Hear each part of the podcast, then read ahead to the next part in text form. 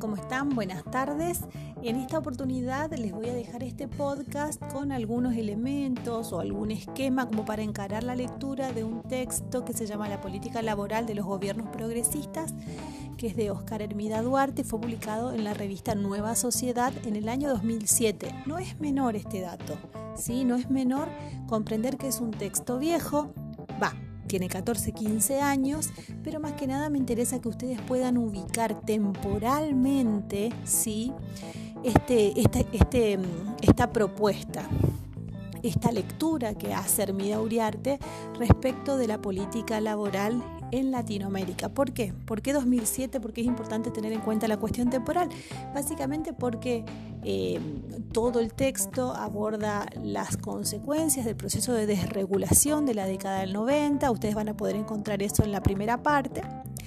Em, y luego toma, toma como un dato que es el plafón, el telón de fondo, este viraje que hicieron gran parte de los países latinoamericanos a partir de, em, de los primeros años del siglo XXI, ¿sí?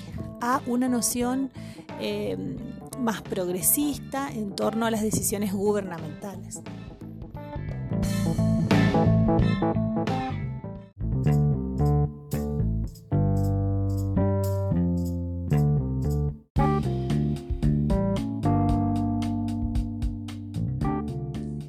pareció muy amigable em, esta forma que tiene de presentar el autor su problema de investigación, dado que eh, primero hace una especie de salvedad en términos de qué entiende por, em, por política laboral y qué entiende o cómo conceptualiza, cómo interpreta el sentido eh, al concepto de gobierno progresista.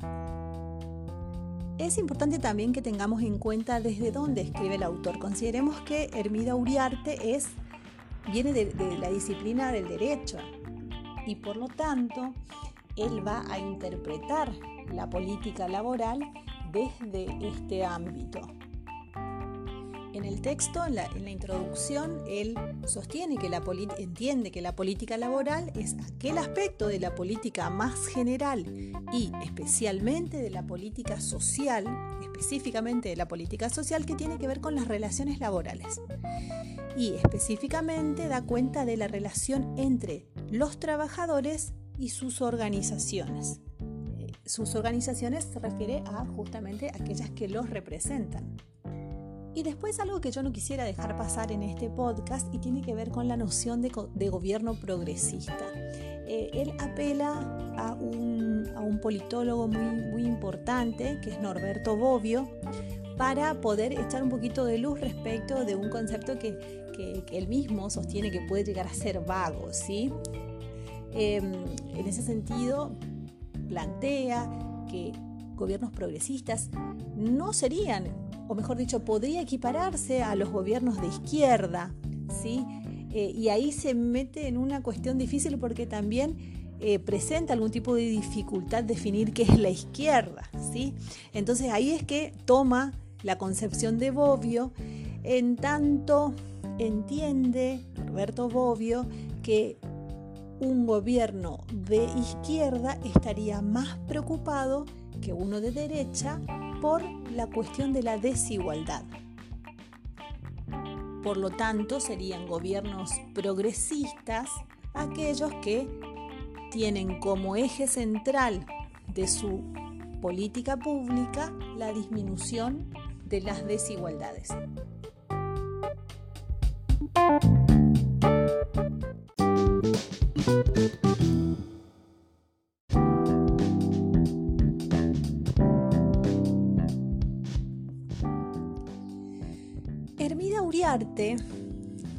Inicia, bueno, luego de presentar el problema y cómo entiende estos dos elementos conceptuales centrales para comprender el problema, em, presenta el escenario previo a esta, al análisis de la política laboral de los gobiernos progresistas en América Latina.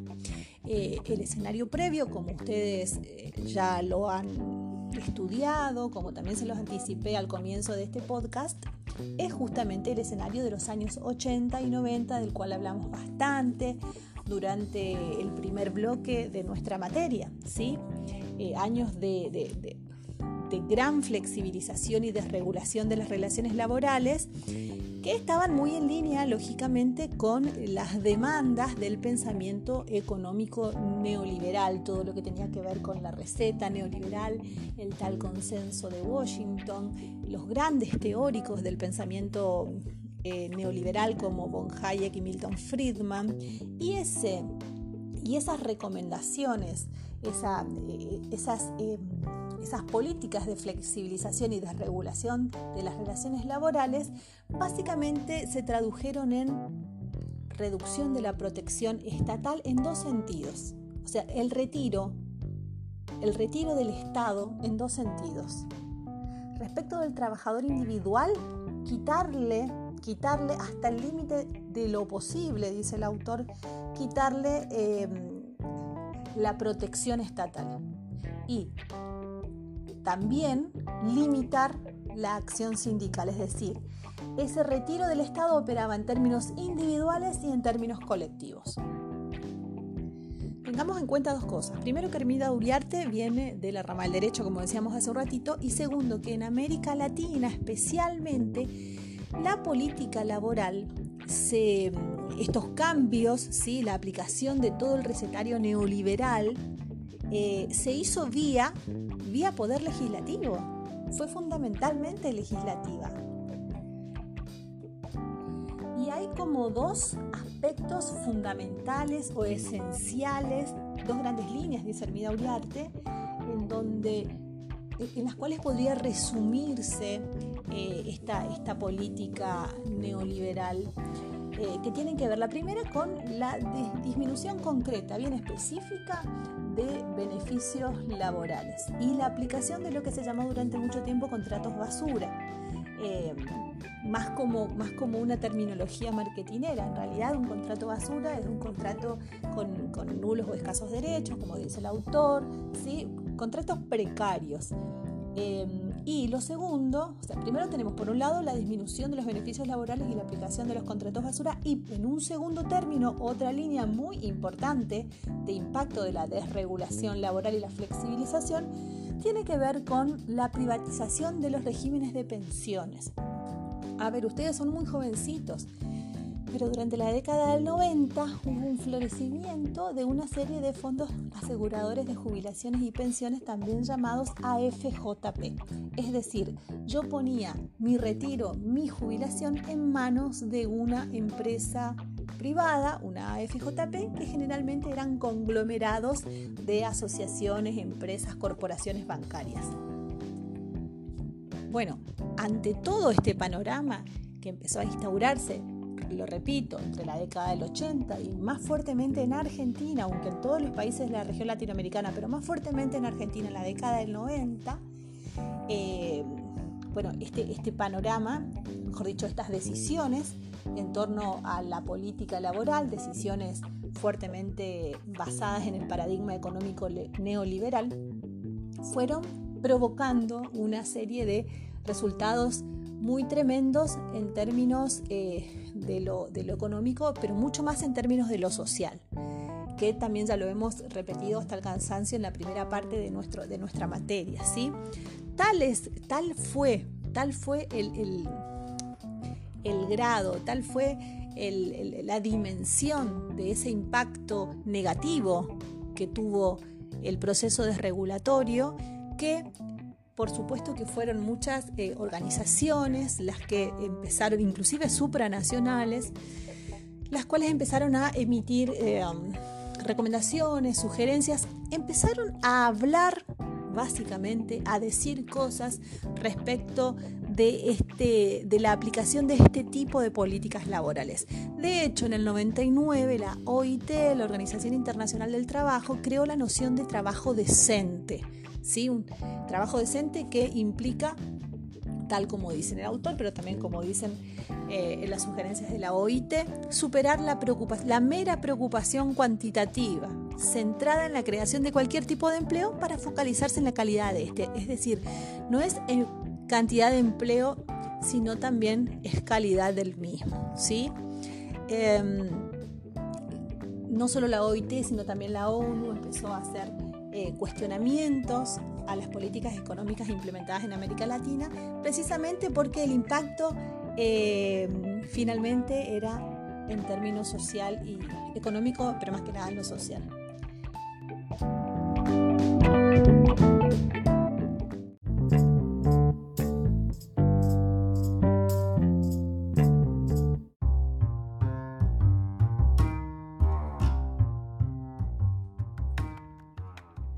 Recuerdan que hace un ratito les decía que tengan en cuenta al inicio del podcast, les decía, que tengan en cuenta el año en el cual fue escrito. Eh, Hermida Uriarte em, sostiene que empiezan a aparecer algunos indicios de cambio eh, en torno a la forma en la cual se entiende la política laboral y por supuesto, tal como, tal como también señalábamos desde su formación disciplinar, las áreas del derecho del trabajo y de la seguridad social son aquellas en las cuales él empieza a observar esos indicios. ¿sí? Em, bien, estos indicios él los verifica o sostiene que se están verificando, es decir, son cuestiones que están sucediendo en ese momento en cuatro niveles.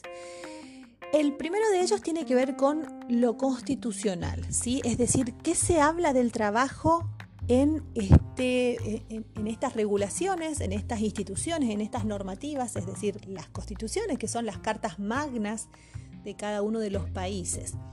Em, es interesante em, lo que comenta en el sentido de que em, son las constituciones las que sostienen o las que contienen, mejor dicho, la mayor cantidad de garantías en términos laborales, ¿sí? en términos protectorios del trabajo.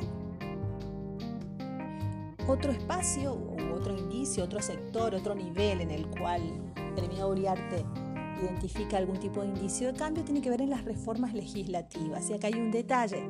Él dice, las constituciones está como más taxativo toda la cuestión protectoria del trabajo, pero son las leyes las que son desprotectoras, ¿sí? Entonces, bueno, eh, en este nuevo, comienzos del siglo XX, lógicamente, con este, con este viraje de gobiernos neoliberales a gobiernos progresistas en gran parte de Latinoamérica, se empieza a apreciar una eh, nueva regulación o una re-regulación protectoria que eh, lógicamente él la empata con eh, la, aparición de estos gobiernos más preocupados por la, por la cuestión de la igualdad. Y trae al análisis, me interesaría mucho que ustedes puedan leerlo, el caso uruguayo. ¿sí? Eh, en gran parte del discurso neoliberal se sostiene que eh, brindar mayor protección laboral eh, podría generar efectos negativos ¿sí? en, términos, en términos de competitividad, en términos de, no sé, de desempleo, como que otorgar más protección implicaría irreversiblemente cuestiones negativas. Sin embargo, el caso uruguayo es para que ustedes lo lean. se los adelanto, lógicamente. Eh, entre 2005 y 2007 se fortaleció la acción de los sindicatos, se extendió la negociación colectiva eh, y todo esto no solamente no generó esos miedos neoliberales, ¿sí? pérdida de competitividad, aumento del desempleo, sino que contrariamente produjo, eh, produjo una nueva, nuevas posibilidades eh, y fortaleció más que nada toda la política laboral. Otro ejemplo que el autor trae a colación tiene que ver con eh, esto vinculado al tema de regímenes, regímenes de pensiones, ¿no? el tema de la jubilación y la protección social. No se los voy a adelantar, pues ya les comenté el caso uruguayo, pero pueden mirarlo en el texto. El otro nivel que detecta Armida Uriarte, en donde se pueden evidenciar indicios de cambio en la política laboral, cambios positivos, sería en términos jurisprudenciales. La jurisprudencia tiene que ver con los fallos, con los fallos, con las decisiones eh, particulares que toma el Poder Judicial en torno a alguna temática, en este caso la jurisprudencia en términos laborales, y eh, el autor identificó fallos importantes, trascendentes, innovadores, protectores, dice, eh, que incluso son fallos que se sobreponen, que contrarían o desaplican, esa es la palabra que utiliza, la ley desreguladora o flexibilizadora y aplican directamente la norma constitucional más favorable, en algunos casos inclusive eh, eh, aplican directamente constitución. Y finalmente, otro, otro nivel en el cual identifica estos indicios tiene que ver con la OIT, la Organización Internacional del Trabajo, en una recomendación en particular, que es la recomendación 198, que la tendríamos que ir a buscar para leerlo eh, taxativamente, para leerla taxativamente, y en esta norma se reafirma la protección del trabajador como un objetivo central de toda la política laboral. Em, y en cierta forma lo que dice Hermida Uriarte es, pucha, está buenísimo, eh, que, la OIT apruebe una recomendación de claro tono restaurador después de dos o tres décadas de flexibilización, de desregulación y de que todo caiga sobre los trabajadores en torno a la precarización, etcétera, etcétera. Pero, viste, sigue siendo una recomendación. No hay un convenio internacional de trabajo en donde la OIT pueda operar como, como un actor. Es solo una recomendación, pero no es menor.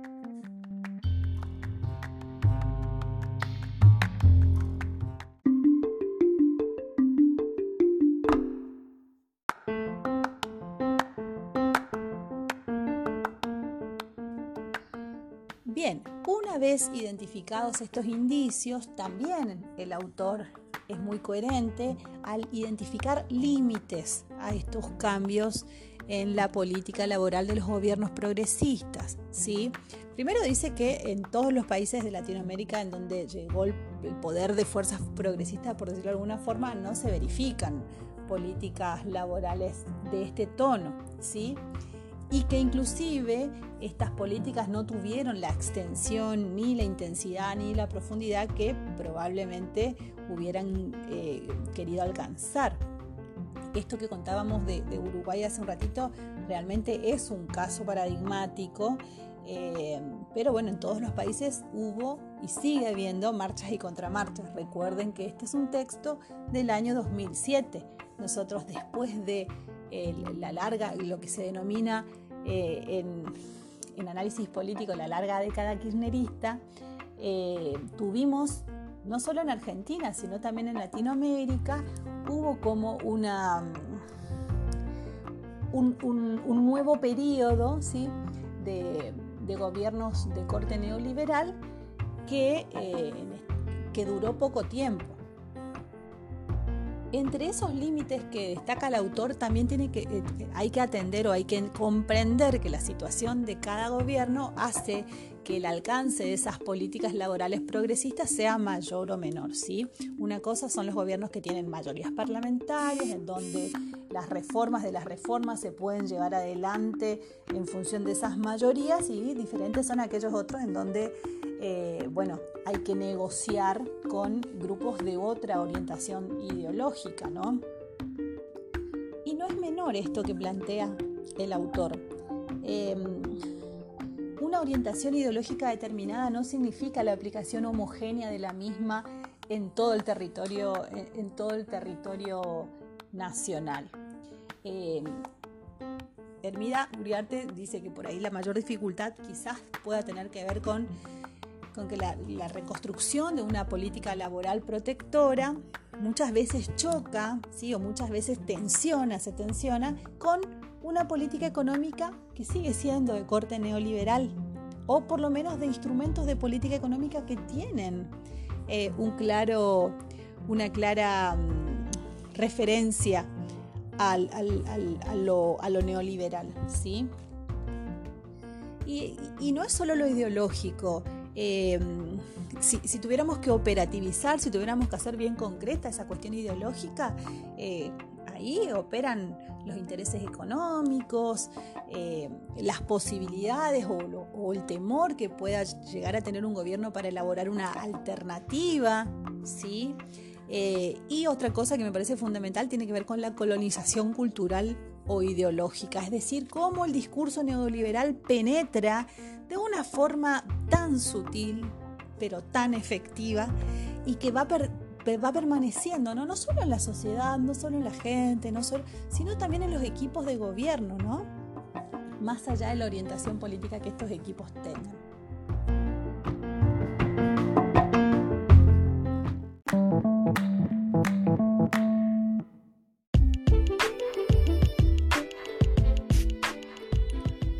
Finalmente, luego de que el autor nos plantea el escenario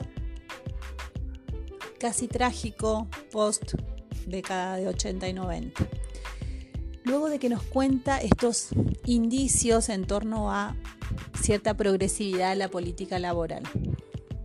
Luego de que también comenta los límites que puede tener la aplicación de esta política laboral progresista, deja establecidos algunos lineamientos o él, él, las llama constataciones, es decir, cosas a tener en cuenta luego de la experiencia de desregulación eh, de la década del 90, ¿sí? que son como aprendizajes. El primero de ellos tiene que ver con la revalorización de la continuidad de la relación individual del trabajo. Es decir, estos, eh, esta cuestión de los contratos basura, ¿sí? Eh, es más, comenta que Argentina y España fueron los campeones de los contratos basura en su momento, pero asimismo fueron los primeros los primeros en echar marcha atrás y en volver hacia la revalorización de este tipo de relación individual de trabajo. Em, y, pone como, como argumento para ello que la inestabilidad, esta inestabilidad extrema, que es hija de esta incertidumbre, es decir, barra contrato basura, es funcional para el empleador, pero en un corto plazo. Y que a la larga ese tipo de contrato perjudica a todos. no solo al trabajador, sino también al Estado, eh, a sus instituciones y por supuesto hasta al empresario. ¿Por qué? Porque ese tipo de contrato solamente es práctico, por decirlo de alguna forma, en algunos sectores, en determinados sectores, más que nada en aquellos sectores en donde la mano de obra es poco calificada.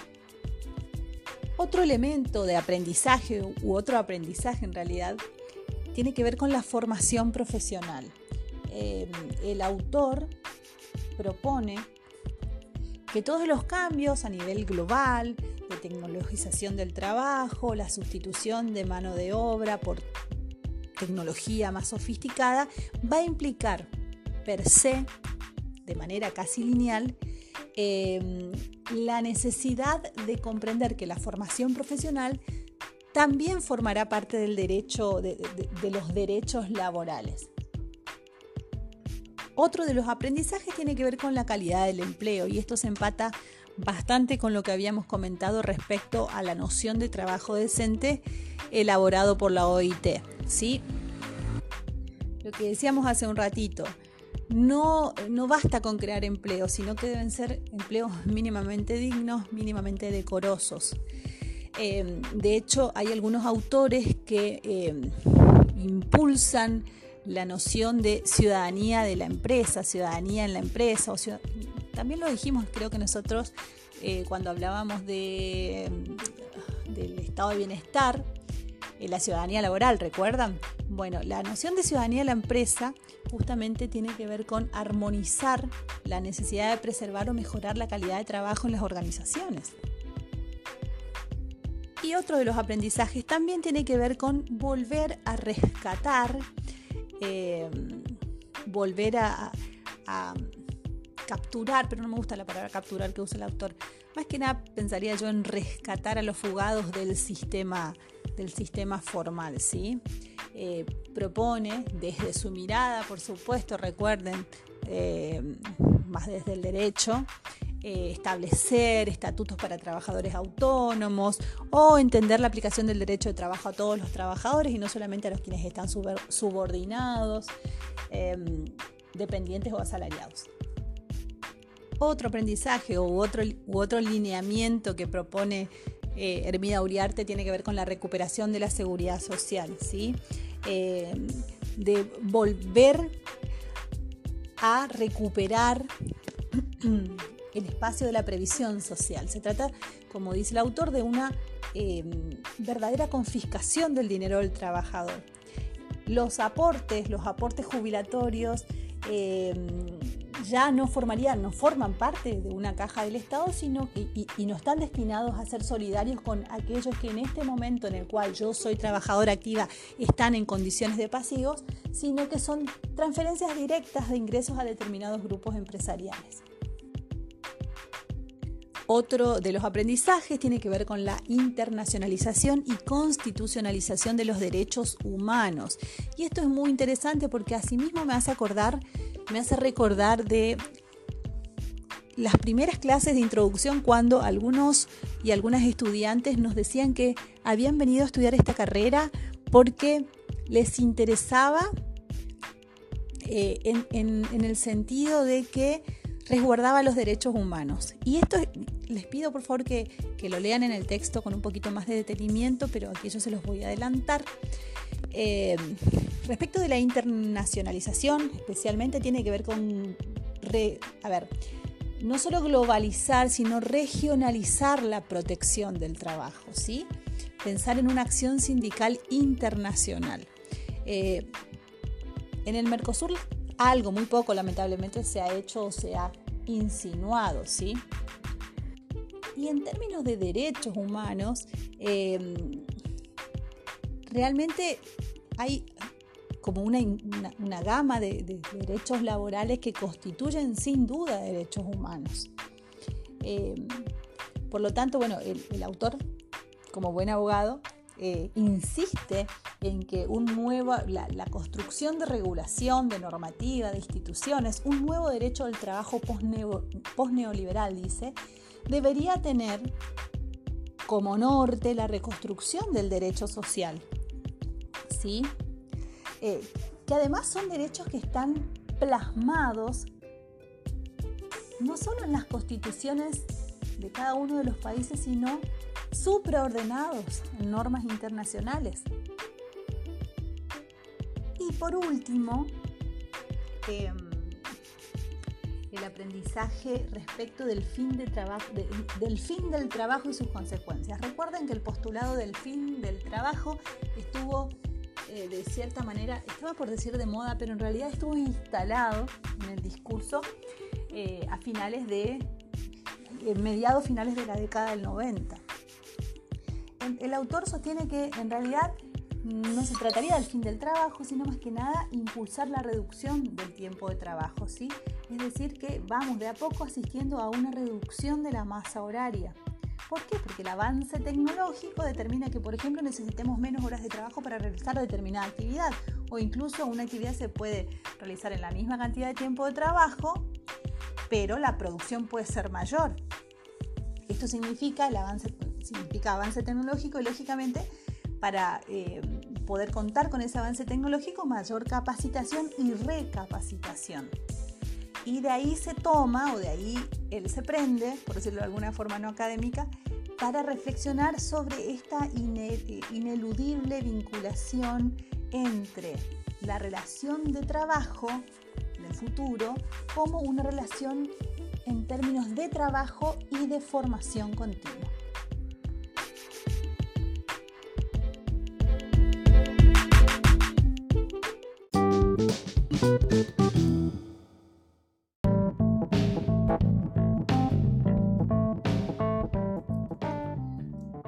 Escenario, todas estas décadas de aprendizaje, estas marchas, estos retrocesos, estas continuidades, estas rupturas, permiten comprender la necesidad de un estado presente, un estado eh, un estado social, en donde, por ejemplo, para poder hacer, para poder contar con una plataforma para soportar todos estos aprendizajes, sea necesario, por ejemplo, el ingreso mínimo o una renta mínima garantizada. Que fíjense que en Europa, tanto que ponderamos hacia arriba, siempre hacia arriba, las experiencias europeas y de lejanas latitudes, en Europa las rentas mínimas garantizadas universales tienen amplia implantación. Y aquí en Latinoamérica aún todavía son tela de discusión, eh, no solo en términos de gobierno, sino también en el marco más inmediato que tiene que ver con lo social y lo comunitario.